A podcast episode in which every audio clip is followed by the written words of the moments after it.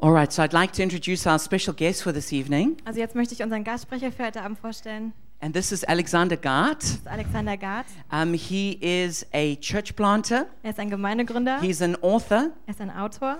he is a father in the Lutheran Er Church, ist ein Pfarrer in der lutheranischen Gemeinde. and um, he is regarded as an expert in spiritual on the on spiritual matters, especially in Germany.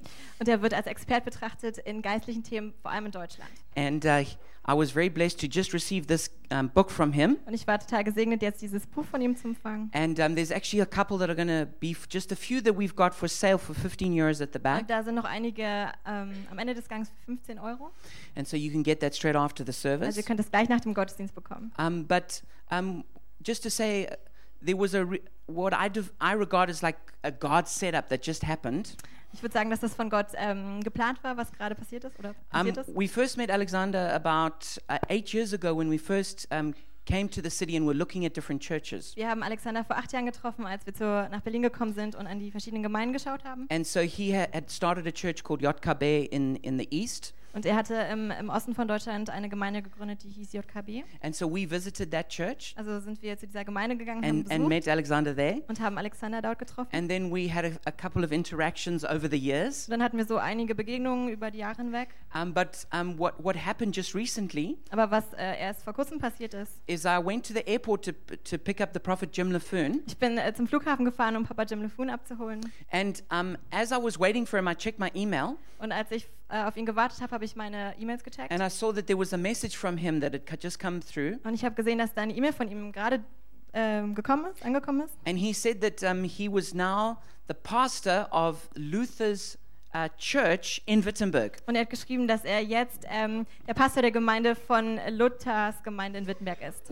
Where Luther actually preached 2,500 sermons. Wo Lu Luther eigentlich auch gepredigt hat und gedient hat. And um, he's and so he, he told me that and said he was also planning on coming to visit us in Berlin. Und er hat es mir erzählt und hat auch gesagt, dass er gerne mal nach Berlin zu Besuch kommt. It was already about 5 p.m. in the afternoon, Und es war ungefähr so 17 Uhr nachmittags. and and um, we were going the very next morning to Wittenberg, Und am nächsten Tag sind wir eigentlich nach Wittenberg gefahren. and we were going there to to pray there. Und wir sind dorthin gefahren, um zu beten. And so um, I, I quickly got hold of him, and we and we it just came together that we could meet him the very next morning in Wittenberg. Und dann habe ich ihm geschrieben und dann konnten wir am nächsten Tag in Wittenberg uns treffen.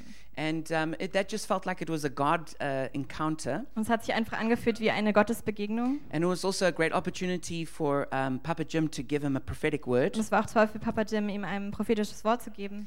And, um, and now he is here. This is for this uh, trip that he's here in Und Berlin. jetzt ist er bei uns hier in Berlin. And um, I think it's just an, uh, an amazing thing that the pastor of Luther's church is preaching to us on the Reformation weekend of the 500th anniversary. Und ich glaube, es ist einfach nur total toll, dass der Pastor der Gemeinde von Luther jetzt am Reformationswochenende bei uns And, predigt. and that just feels like a special gift to us. Und es fühlt sich einfach an wie ein besonderes Geschenk von Gott. And lastly, just to say, I was really touched by somebody who's um, such a learned man, who, but he was actually listening to my sermons online. Und ich war eigentlich so berührt äh, von diesem Mann, der meine Predigten online angehört hat, obwohl er so gebildet und, und einfach. So he told me, yeah, I've been listening to your messages, and yeah, I, I, I like what you have to say.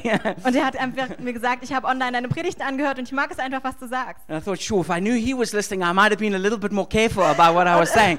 Und ich habe gedacht, wenn ich gewusst hätte, dass er zugehört hätte, hätte ich ein bisschen mehr aufgepasst, was ich sage. But why don't we give him a huge big welcome as he comes Aber to einfach God's word. willkommen heißen.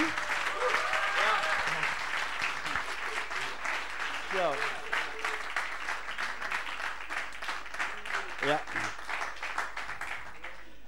Es ist so ein Segen, hier zu sein, mal so einen normalen Gottesdienst zu erleben. Wir haben im Moment in Wittenberg äh, keine normalen Gottesdienste, sondern Touristen aus aller Welt. Und ganz verrückt wird es äh, jetzt am Dienstag, wo das Reformationsjubiläum ist. Nicht nur, dass wir nachmittags einen besonderen Gottesdienst haben, wo die gesamte Regierung da ist und nur ganz spezielle Leute ähm, überhaupt in den Gottesdienst dürfen. Man braucht da eine Eintrittskarte dafür, aber äh, das normale Volk darf eine Übertragung schauen. Da ist noch eine, da ist noch eine große Halle, wo das da äh, übertragen wird. Aber da ist die gesamte Regierung da und überall Polizei und Spürhunde. Denn wenn man da was hochgehen lässt, erwischt man unsere, ist unsere gesamte Regierung erledigt und äh, die Kirchenspitze auch, evangelisch und katholisch. Also Und von daher schön mal ganz normaler Gottesdienst. Und ich habe ähm, ich hab eine richtig gute Predigt, denke ich mal, ein Thema. Also das Thema ist einfach ähm, ungeheuer wichtig. Ja, und zwar befasse ich mich äh, schon seit längerem äh, mit einem Thema und mit einer Frage. Und zwar, wie kommt es, dass Europa so eine Ausnahme ist? Überall in der Welt wächst die Gemeinde Jesu in einer unvorstellbaren Weise. Gemeinden sprießen wie Pilze aus dem Boden. Ganze Landstriche, besonders in China, wenden sich dem Glauben zu. Und wir haben äh, in Europa, auch speziell in Deutschland, wir sind da keine Ausnahme, wir haben einen Niedergang, eine Entkirchlichung, das Spezialwort heißt Säkularisierung, wie noch nie zuvor.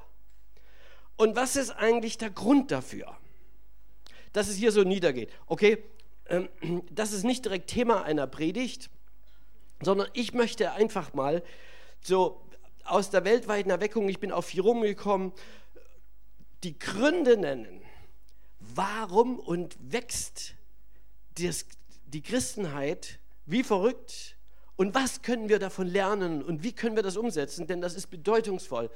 Was Gott tut in der ganzen Welt, das hat Auswirkungen auf uns, denn Gott ist überall der gleiche.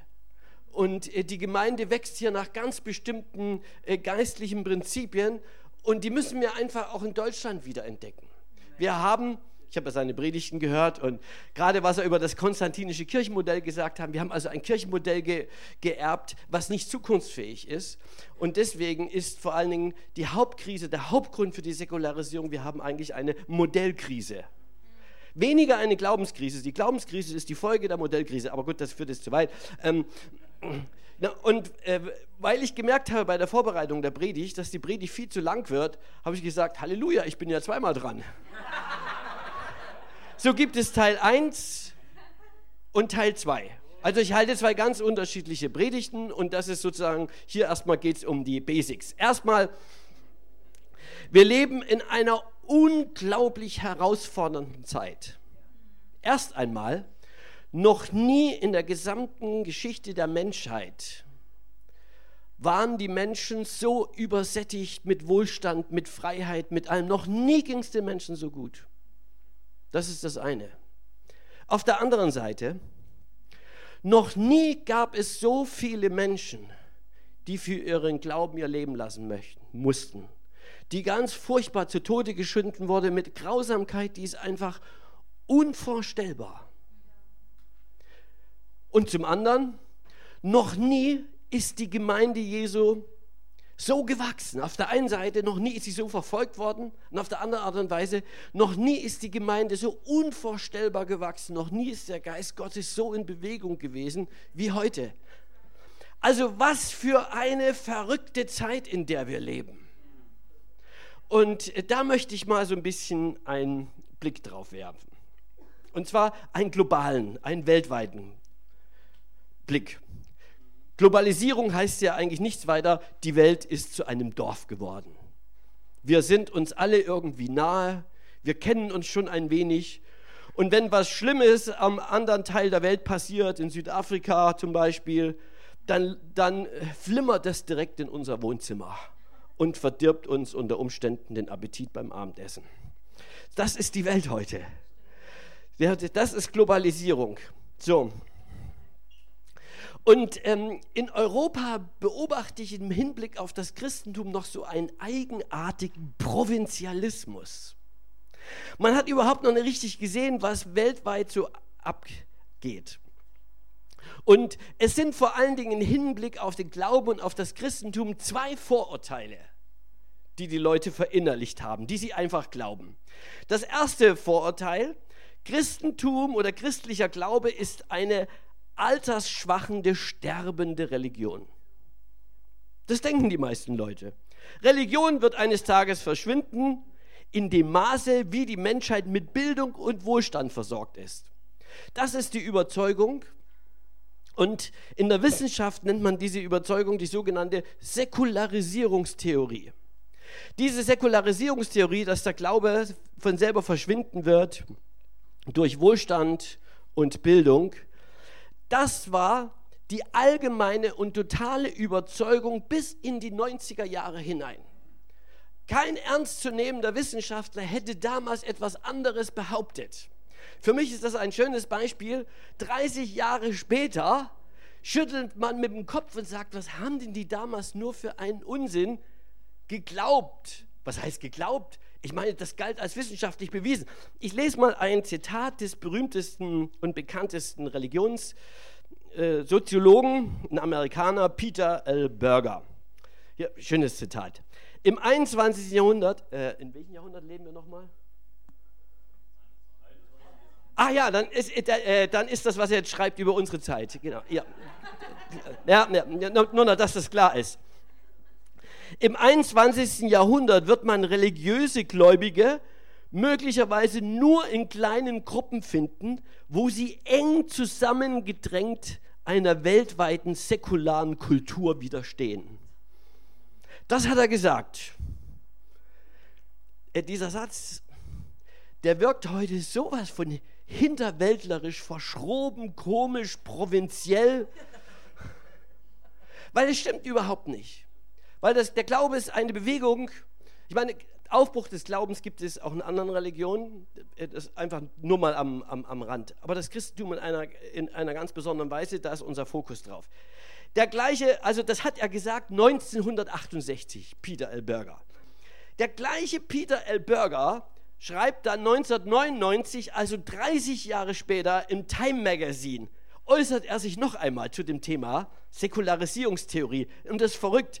Also, kleine Bemerkung, wer von euch studiert, manchmal ist man ja beunruhigt, was die Wissenschaft so herausgefunden hat. Und denkt, ach, das ist das und das ist jetzt wissenschaftlich bewiesen. Und 30 Jahre später sind die wissenschaftlichen Beweise von gestern der größte Unfug. Nur, nur, dass wir das mal wissen, wir müssen immer mal wieder auch wissen, die wissenschaftlichen Erkenntnisse ist gut, wenn wir sie zur Kenntnis nehmen, auch ernst nehmen, aber manchmal muss man sie auch relativieren und sagen, warten wir es mal ab. Warten wir es mal ab. Auch hier warten wir es ab, 30 Jahre später, 1999. Also, äh, der Satz, den er hier, äh, der ist ein bisschen kompliziert, aber ich denke, wir äh, verstehen ihn.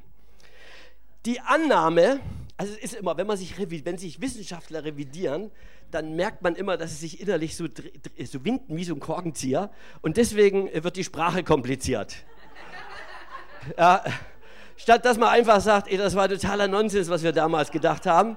Äh, also, hört euch mal an. Äh, ja. Die Annahme, dass wir in einer sich säkularisierenden Welt leben. Verstehen wir das Fremdwort säkularisierend heißt ja, Decline of Faith, Niedergang des Glaubens. Ja. Die Annahme, dass wir in einer sich säkularisierenden Welt leben, ist falsch.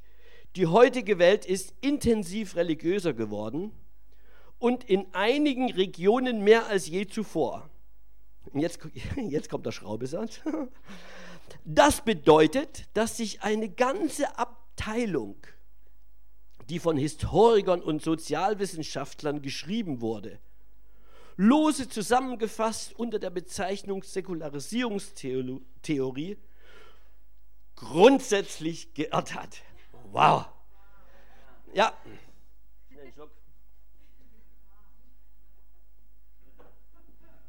No, also, das ist Schnee von gestern, nämlich Fakt.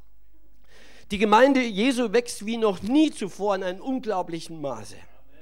Und ich, ich möchte mich auf zwei Beispiele beschränken, weil sonst rede ich den äh, ganzen Abend über verschiedene Sachen. Nur zwei Beispiele. Wisst ihr eigentlich, in welchem Land es die größte Kirche der Welt gibt? Wow, China, darüber erzähle ich jetzt etwas. Vor der Kulturrevolution die, die Kulturrevolution, das war, diese, das war diese kommunistische Religion, der 40 Millionen Menschen, auch viele Christen zum Opfer gefallen sind, in den 60ern, Ende der 60er, Anfang der 70er Jahre. Ja? Also zur Zeit der Kulturrevolution, wo auch alle, alle Missionare aus dem Land geworfen wurde, wurden, wenn sie nicht umgebracht wurden, gab es in China zwei Millionen Christen. Im Jahre 2010 circa 100 Millionen Christen. Das heißt, das, der, die Zahl der Christen in China hat sich nicht verdoppelt, Sie hat sich nicht verdreifacht. Sie hat sich auch nicht verfünffacht, sondern, wer hat mitgerechnet? Verfünfzigfacht, äh, um, um keine Peinlichkeit zu erzeugen hier. Verfünfzigfacht. Genau. Das heißt, von den 1,3 Millionen Einwohnern sind 10% Christen. Das heißt, 100 Millionen. In Deutschland wohnen gerade mal 80 Millionen. Und man muss noch dazu sagen, in, in, in China, also ich, hier, hier, zählt alles. Es gibt einmal die offiziellen und dann gibt es die inoffiziellen Hauskirchen. Alles zusammen etwa 100 Millionen. Ja, Untergrundkirchen und offiziellen Kirchen. Und äh, in China, wo es bis heute Christenverfolgung gibt, nicht mehr so massiv wie früher, sondern immer nur in einzelnen Regionen, auf einzelne Regionen beschränkt, da bedeutet es wirklich etwas, Christ zu sein. Also Kirchenmitglied in unserem Lande bedeutet ja nicht so viel. Manchmal heißt es nur, dass man irgendwie zufällig als Säugling oder wie auch immer in eine Kirche geraten ist und äh, da noch nicht wieder rausgefunden hat. In, in, in, China, in China ist also sozusagen äh, eine Kirchenmitgliedschaft, ohne dass man glaubt, dass man in den Gottesdienst geht, dass man missionarisch lebt, äh, undenkbar. Ja, das heißt 100 Millionen Christen. Und das wollte mal, nur damit wir mal eine Vorstellung haben, pro Tag werden allein in der evangelischen Kirche mehr als drei neue Kirchen geweiht.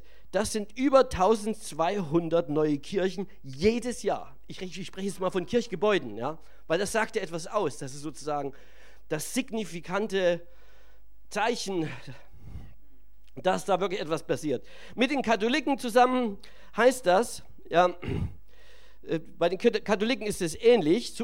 Das bedeutet, dass jedes Jahr etwa 3000 neue Kirchen geweiht werden. Jedes Jahr. Und ich weiß es von Leuten, die, aus, äh, die in China waren, äh, die, die das auch fotografiert haben. Das kann man auch im Internet gucken. Und das sind nicht irgendwelche Kirchen, das sind riesige Kathedralen, wo Tausende von Leuten reingehen. Ja, also da ist unser Berliner Dom äh, niedlich dagegen.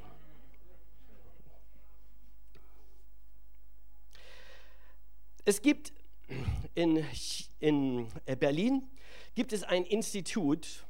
Dieses Institut gilt weltweit als das beste Institut zur Erforschung Chinas. Und Politiker, also sie beraten Politiker, Regierungen und vor allen Dingen Wirtschaftsunternehmen. Dieses äh, kann man alles googeln. Ja, dieses Berliner Institut heißt äh, The Mercator Institute for China Studies. Und das kann man auf, kann man auf, der, auf der Seite, die, die, die ähm, berichten ständig in Englisch und Deutsch äh, über sozusagen ihre neuesten Erkenntnisse über China. Und die prognostizieren für das Jahr 2030, das ist nicht mehr lange, ja, dass es in China 200 Millionen Christen geben wird. Das heißt, äh, ähm, in China verdoppelt sich das Christentum innerhalb von 20 Jahren. Das ist phänomenal. Also innerhalb von einer Generation 200 Millionen. Alles zusammen, also das Methodisten, Pfingstler, Katholiken, alles zusammen, weil alles wächst dort. Weil auch, weil auch die Großkirchen, also was man hier so Großkirchen nennt, wie Lutheraner und Katholiken sind ja dort äh, freie Kirchen, die sehr, die sehr, ähm, die, die Bekehrungswachstum haben, die, die sehr lebendig sind. Ja. Das andere, das war also das, das andere Beispiel ist einfach mal Afrika. Was meint ihr, wie viele Christen, er ist ja ein Afrikaner, aber hast du die Zahlen drauf? Was meint ihr, wie viele Christen es in Afrika im Jahre 1900 gegeben hat? Traut sich jemand zu schätzen? Oh, man kann nur daneben liegen. Ah, ich verraten. 10, 10 Millionen. Im Jahre 2012, wie viele Millionen?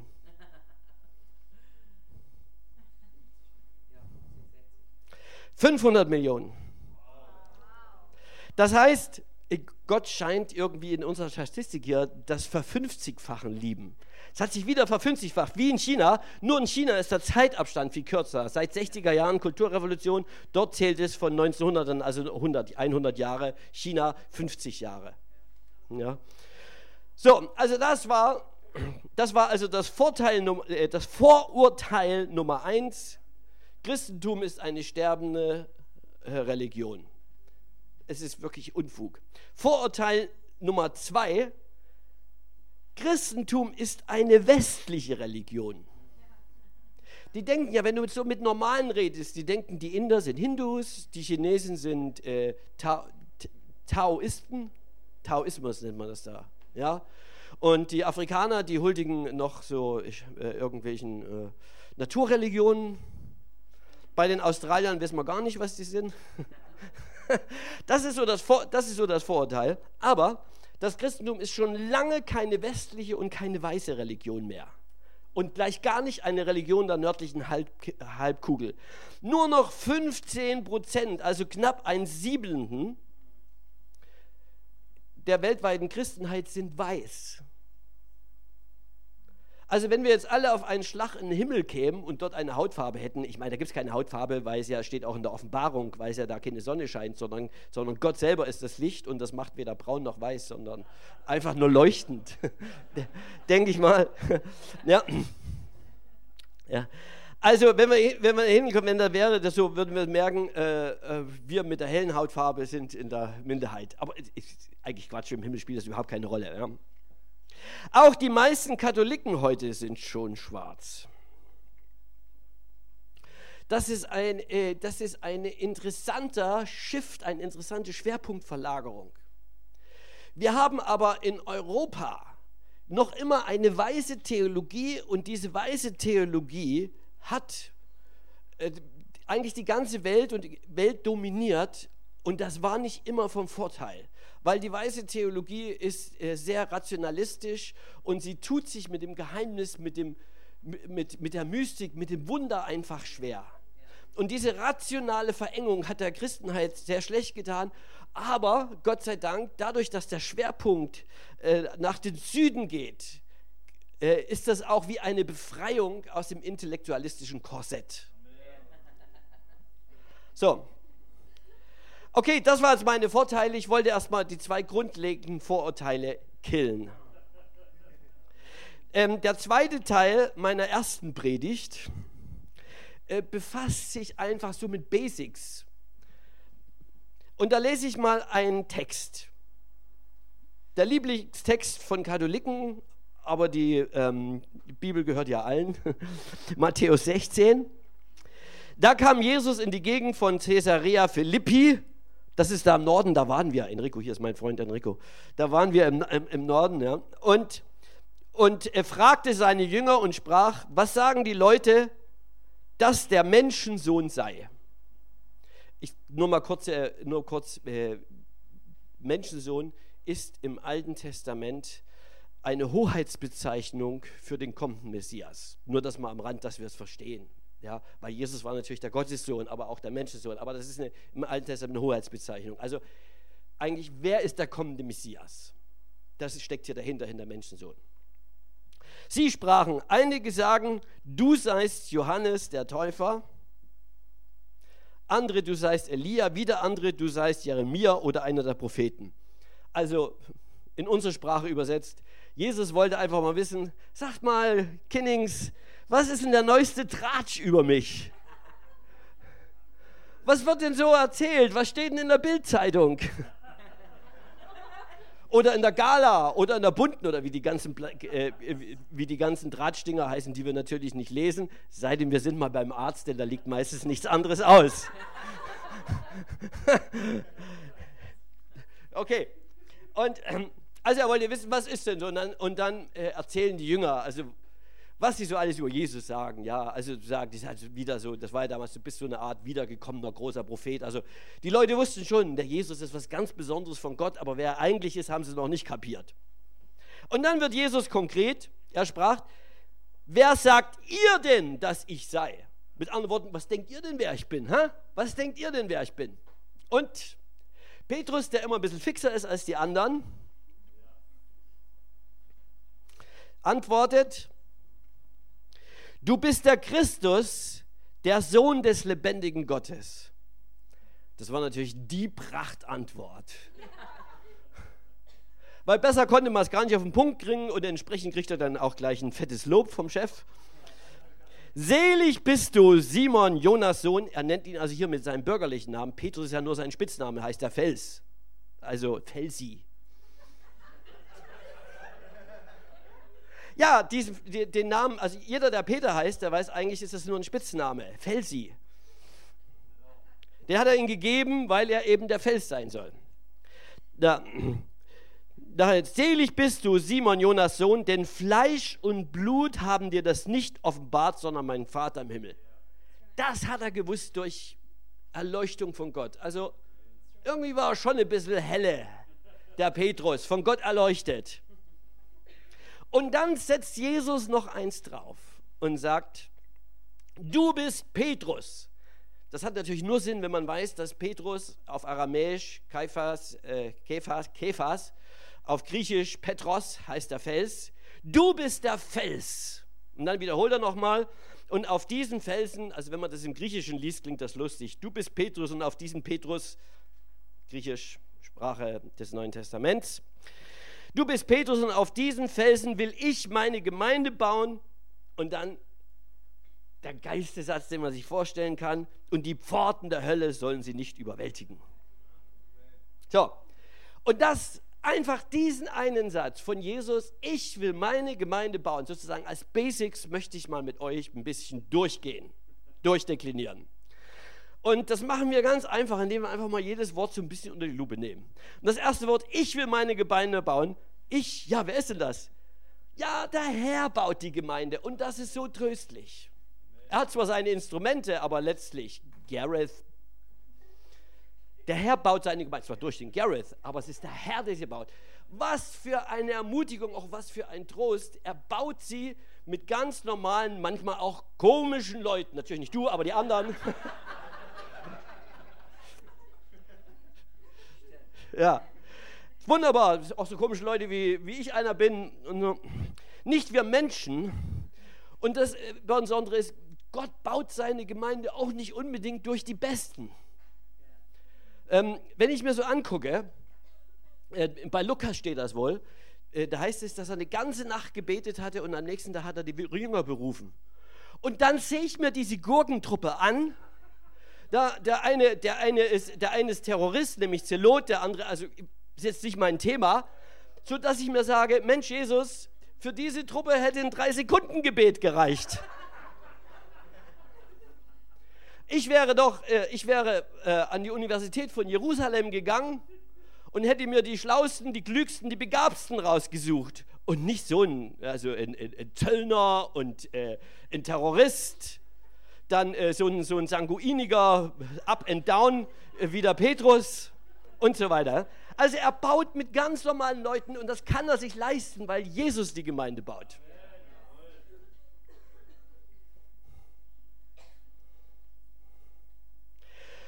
Ich will, eigentlich kann man das auch im Griechischen übersetzen, ich werde meine Gemeinde bauen. Das, der Herr sagt, ich werde, komme, was da wolle. Gott ist es, der die Gemeinde ruft. Diese Gemeinde ist eine Creatio Dei, eine Schöpfung Gottes. Es ist eine Schöpfung, diese Gemeinde, deswegen müsst ihr sie ganz sehr wertschätzen, weil es eine Schöpfung Gottes ist, mit normalen Menschen. Es ist die Gemeinde, von der es im Epheserbrief so schön heißt, dass die Menschen, dass sie schon vor Grundlegung der Welt erwählt wurden. Unglaublich. Bevor es die Welt überhaupt gab, als alles noch, ach, als noch gar nicht gab, man kann sich ja nichts nicht vorstellen. Da hatte Gott die Gemeinde, auch diese Gemeinde und die Leute schon in seinem Herzen und in seinem Kopf gesagt, die soll es mal geben. Und Gareth und seine Gurkentruppe wird das. ich scherze, klar, ne? Die sollen das machen und die machen das gut. Und weil Jesus die Gemeinde bauen will, darum kann sie auch niemand aufhalten. Kein politisches System. Was wurde, wenn ich jetzt an Russland denke? Jetzt 70 Jahre lang ist die, ist die Gemeinde Jesu hart verfolgt worden. Und dann kaum war der Kommunismus, kaum war Atheismus als Staatsdoktrin weg, war die Gemeinde Jesu wie, ein Auf, äh, wie so ein Aufstehmännchen. Schwupp waren die wieder da. Und, war, und, und waren wieder missionarisch unterwegs. Auch das römische Reich konnte sie nicht aufhalten. Fast 300 Jahre hat das römische Imperium versucht, diese Bewegung auszurotten. Ziemlich grausam, wie wir wissen. Haben sie es geschafft? Das Gegenteil war der Fall. Und es hat sich herausgestellt, ein Satz aus dieser Zeit, das Blut der Märtyrer ist der Same der Kirche. Und jedes Mal, wenn in den Stadien der römischen Welt wieder ein, ein Christ von wilden Tieren zu Tode gebracht wurde, wie diese Christen da in den Tod gingen, singend, das ist berichtet, singend, da sind in den Stadien Hunderten von neuen Christen entstanden, die das gesehen haben. Das war's. Und auch der militante Islam wird die Gemeinde Jesu nicht aufhalten. Luther hat mal gesagt, der, der, der Islam ist eine Zuchtroute für die Kirche in der Hand Gottes. Vielleicht ist da was dran. Also denkt mal drüber nach. Die Zuchtroute. Ja. Und auch der moderne, das moderne Heidentum, der Hedonismus und der Relativismus, der Postmoderne und äh, was es heute alles gibt, auch das wird die Gemeinde nicht aufhalten, weil Jesus sagt, ich will meine Gemeinde bauen. Und diese Gemeinde gehört nicht uns, sie gehört auch nicht dem Gemeindegründer, auch wenn er manchmal so tut, nicht hier, aber in anderen Gemeinden ist manchmal so. so. Ja, sie gehört auch nicht den Ältesten, sondern sie gehört Jesus. Er sagt, es ist meine Gemeinde, ich habe sie mit meinem Blut erkauft. Und dann Gemeinde. Ich werde meine Gemeinde bauen. Gemeinde im griechischen Ekklesia, die Herausgerufenen. Das heißt, wir sind kein Verein, wo sozusagen ein Interessenverein. Hier, hier sind alle die, die äh, mit dem Leben nicht klarkommen, die treffen sich dann hier. Oder also je nachdem, wie man das definiert. Oder hier sind die, die äh, besonders cool sind und eigentlich zu cool für die Welt, die treffen sich dann hier. Oder was auch immer. Äh, in der Gemeinde sind ja so widersprüchliche Leute. Arme und reiche, dumme und schlaue, emotionale und kühle und ganz äh, coole und uncoole und was es alles gibt. Sie sind zusammen, weil die Mitte ist Jesus Christus und nicht irgendwelche, dass wir uns cool finden. Und wir haben sogar, ähm, wir haben in der Jungen Kirche Berlin, als ich noch da der Pfarrer war, äh, haben wir mal vor der Wahl, haben wir mal scherzensweise, JKB, Junge Kirche Berlin heißt das, haben wir mal so eine Wahl gemacht, der Parteiwahl, einfach zum Spaß. Wir wollten einfach mal wissen, haben wir sozusagen, als, als ob die Wahl wäre, und das Ergebnis war schockierend. Da war alles dabei. Da haben solche Leute die Linke gewählt und Leute, wo ich sage, oh Gott, wenn wir eine politische Bewegung wären, wir würden uns sowas von zanken und zoffen. Aber wir sind Gemeinde Jesu. Unsere Mitte ist Jesus Christus. Das ist was anderes. Ich will meine Gemeinde bauen. Bauen ist ja ein klasse Wort. Wisst ihr was? Das Wort bauen deutet einen Prozess an. Das heißt, der ist nicht von heute auf morgen da, so schwuppdiwupp, da auf einen Schlag, ja, das hat es mal gegeben, es gab so eine Initialzündung, 5000 äh, Männer auf einmal am Pfingsttag. Hätten wir gerne auch heute wieder so, da brauchte man sich nicht so abmühen hier in diesem Berlin, wäre doch klasse, gleich mal 5000. Funktioniert aber nicht, sondern Gott baut weltweit seine Gemeinde und die, und die Gemeinde wird gebaut durch viel Blut, Schweiß und Tränen. Aber sie wird gebaut, weil der Herr sie baut. Der Herr lässt sich Zeit mit dem Bau. Schon 2000 Jahre lang ruft er Menschen aus immer mehr Nationen, bis, so schreibt es der Römerbrief, bis die Fülle der Heiden eingegangen ist. Ein für mich etwas geheimnisvolles Wort, die Fülle der Heiden. Was ist denn das? Die Fülle der... Ich weiß es nicht. Auf alle Fälle zeigt das an, es gibt ein Ziel und Gott wird es erreichen. Das ist wichtig. Es gibt die Fülle der Heiden. Wir arbeiten dafür. Wir arbeiten zumindest was die Quantität anbetrifft an einem unbekannten Ziel. Was die Qualität anbetrifft nicht. Da wollen wir das ganzheitliche Jesus-Nachfolger äh, bestehen. Aber äh, quantitativ ist es ja fraglich. Mal sehen, wann es eingegangen ist. Das heißt, ich will meine Gemeinde bauen, selbst unter widrigsten Umständen, selbst im Feindesland. Jesus baut seine Gemeinde. Und dann dieser schöne Schlusssatz, und die Pforten der Hölle werden sie nicht überwinden. Das heißt, äh, die Gemeinde Jesu ist die einzige Gemeinschaft, die es in alle Zeit geben wird. Alles andere Politikervereine, Parteien, Religionen, was auch immer, alles wird verschwinden, aber die Gemeinde Jesu bleibt. Sie bleibt, Gott baut sie in dieser Welt und, und er wird sie vollenden in der zukünftigen Welt. Das ist das Einzige, also wenn du zur Gemeinde Jesu gehörst, dann bist du in dem einzigen Unternehmen, was Bestand hat für immer. Nur mal zum Trost. Und deswegen lohnt sich es auch, etwas dafür zu investieren.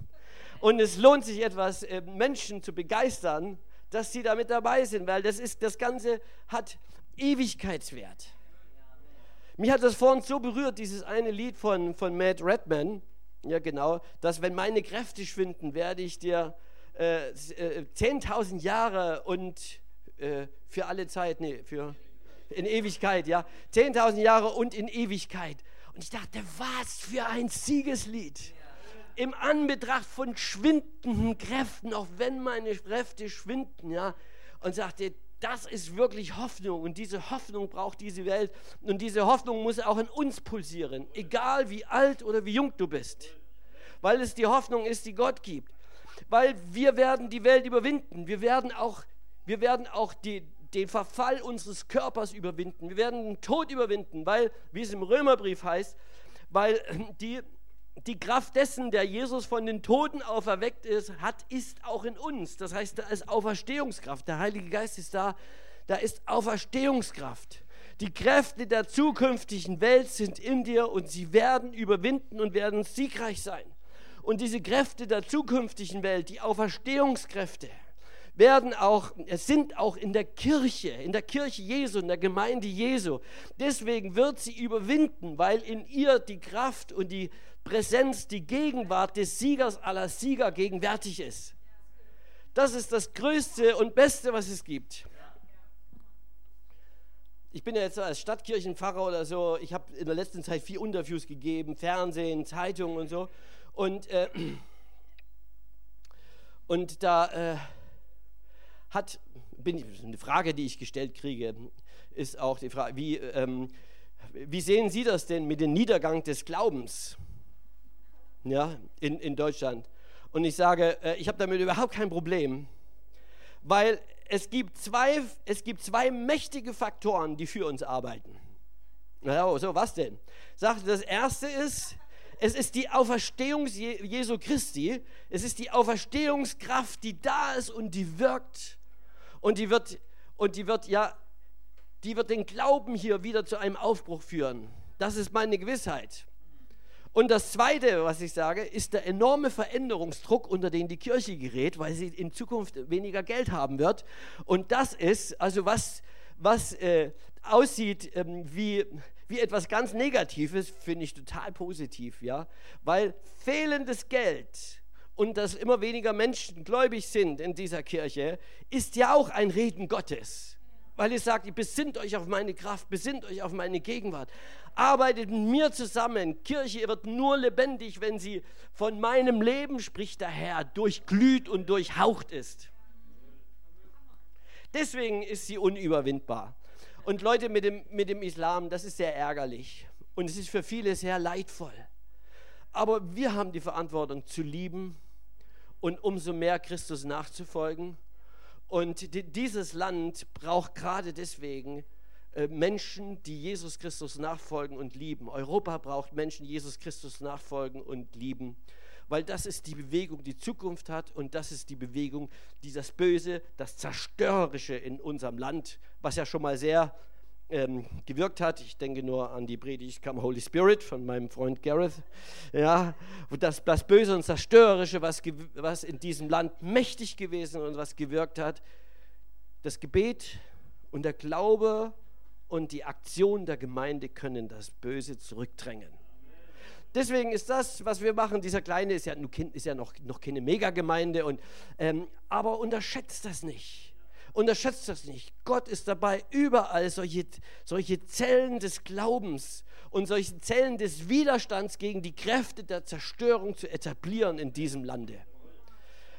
Darauf freue ich mich. Das finde ich super. Amen. Und wer mehr hören will, da muss jetzt Teil 2 folgen. Weil da geht es nämlich um die fünf, um die fünf, da geht es nämlich um, um die fünf ähm, die fünf Indikatoren für die weltweite Erweckung. Aber ich möchte, dass wir nicht einfach so, wie das so manchmal in der Kirche ist, weißt du, äh, das, der Pfarrer sagt Amen, die Leute nicken und an der Kirchentag sagen sie, war wieder schön, Herr Pfarrer. Ja. Das war nett, es war nett, wenn man das hört, aber es geht mehr, es geht um Transformation unseres Lebens. Und ähm, ich weiß ja, ihr macht ja hier Aufrufe und das finde ich auch ganz wichtig, weil äh, äh, dass man einfach eine, eine, Entscheidung fällt. Und wollen wir mal aufstehen und ich möchte, dass wir, dass wir eine Entscheidung, ich möchte ein Teil dieser Bewegung sein. Dass wir uns neu festlegen, also wenn du das möchtest, niemand soll, wenn jemand sagt, äh, ich, ich will es noch nicht so richtig, das ist jetzt auch nicht schlimm. Ich habe ja meine Frau auch nicht auf der Stelle geheiratet, sondern erstmal äh, erst geguckt, ob das passt mit uns. Und so ist es auch mit dem Glauben äh, wenn du neu dabei bist, dann musst du es erstmal mit, äh, und du bist dabei, das erstmal mit Jesus zu, zu prüfen. Also prüf das, ist das Beste, was dir passieren kann. Das musste aber so mit der Zeit äh, auch rausfinden, dass meine Frau das Beste ist, was mir so in diesem Leben passieren konnte. Hab ich eine habe es heute noch nicht ganz begriffen, aber es ist wahr. ja, genau. Aber, aber wenn du schon weißt, wirklich weißt, wer Jesus ist und was er für dich getan hat. Und wenn du auch weißt, was er für diese Welt tun will, dann lasst uns hereintreten äh, in, in, also in, eine, in eine Entscheidung. Äh, wie macht man das jetzt? Hilf mir mal, Gareth. Mach, äh, hebt ihr die Hand oder sagt ihr, oder kniet ihr euch hin? Wir beten zusammen. Manche knien sich dann hin als Zeichen ihrer Hingabe. Das mache ich selber auch gerne. Also, dass wir es von ganzem Herzen sagen. Ja? Ich, ich bete einfach mal, du kannst es mitgeben. Herr Jesus Christus, hier bin ich. Und ich habe deinen Ruf gehört. Und ich habe verstanden, wer du bist. Der Sohn des lebendigen Gottes, gekommen, um die Welt zu erlösen. Herr, und wir sehen, unsere Welt ist im Argen. Wir sehen, wie mächtig die Kräfte der Zerstörung und des Todes sind.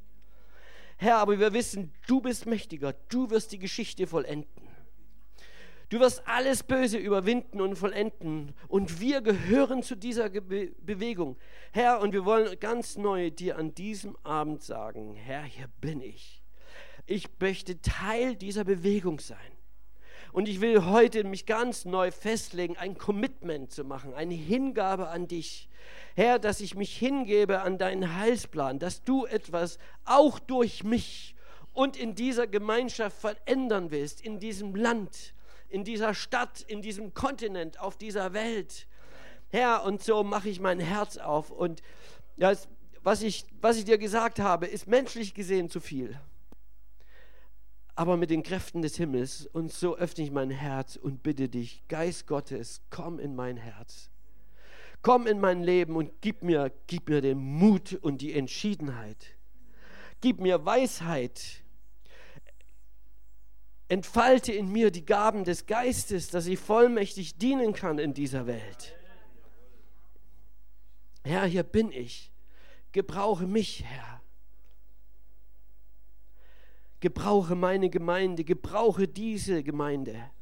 Herr, segne den Pastor und sein ganzes Team. Bewahre die Menschen hier, bewahre uns vor dem Bösen, Herr. Und werde in uns groß und mächtig. Und gib uns auch den Mut und die Liebe für ein vollmächtiges Zeugnis in dieser Welt, zu unseren Freunden, in unserer Klasse, in unseren Studienkurs, auf unserer Arbeit, in unseren Familien. Herr, danke, Herr. Ja.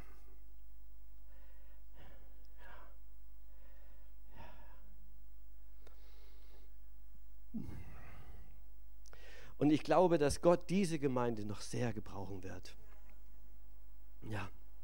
Und ich spreche Segen aus über diese Gemeinde. Und Herr, dass du diese Gemeinde, Herr, dass sie wächst, Herr. Dass sie viele Menschen erreicht. Auch gerade, dass sie vielleicht ein bisschen anders tickt, als Kirche hier so tickt im Lande. Aber das ist gut so. Herr, dass du diese Gemeinde segnest. Ja. Und ihr Vollmacht gibst, Herr. Preis. Danke, Herr. Amen.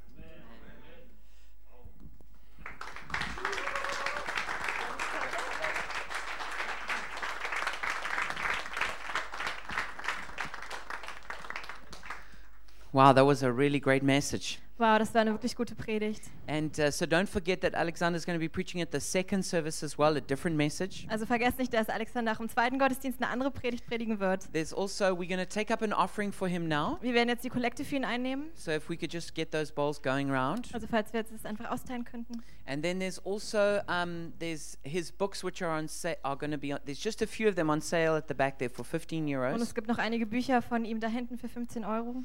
And maybe if you also just come here straight afterwards, you could maybe get in a few questions to him if you've Und got some. falls ihr gleich nach vorne kommt, könnt ihr ihm vielleicht noch ein paar Fragen stellen. But let's just take a couple of minutes to take up the offering, and then we're going to close the service. Also wir nehmen jetzt noch die Kollekte ein und dann ähm, beenden wir den Gottesdienst. While you do that, you can fill out. There's a communication card that's on your chair. Während wir das machen, könnt ihr die Kommunikationskarte auf eurem Stuhl ausfüllen. And um, if you've got any positive feedback you would like us to pass on to him, you write it there, and we're going to write it into an email and send it to him. Und falls ihr noch irgendwelches positives Feedback für ihn habt, werden wir das aufschreiben und ihm eine E-Mail schicken. But if you've got also any questions or um, um, any testimony you would like to share with us, Aber auch bei Fragen oder ein Zeugnis, das ihr gern geben möchtet, then just write it on write it on there. schreibt es einfach auf die Karte. All right, and let's just just put some music on. We just wait for a minute until we're ready. It's Alexander Wir beten, dass du Alexander that you make his that you just pour your spirit out on him, dass du einfach deinen Heiligen Geist auf ihn that you runterströmen would use him mightily as an evangelist, dass du ihn mächtig als ein Evangelist nutzen wirst, that you would use him to reap a great harvest. dass du ihn nutzen wirst, um noch eine größere Ernte einzufahren. And Father, we pray that you would use him as a great voice for renewal in the Lutheran Church. Ja, Vater, wir beten, dass du ihn für eine große Stimme in der lutheranischen Gemeinde nutzen wirst. And Father, we pray that you give him a voice and a platform for all of Germany. Und wir beten, dass du ihm eine Stimme und eine Plattform für ganz Deutschland geben And we wirst. pray that for each one of us, Und wir beten das für alle von uns, that we will go out and boldly proclaim your gospel dass wir rausgehen werden und äh, mit Mut das Evangelium weitergeben werden. and, and be encouraged that we're a part of the only organization that's going to last into eternity. Und ermutigt sind, dass wir von der einzigen Organisation teil sind, die für immer ähm, halten wird. In Jesus' name we pray. In Jesu Namen beten Amen. wir. Amen. Amen. God bless you Gott and segnet enjoy euch. the meal. Und ähm, genießt das Essen.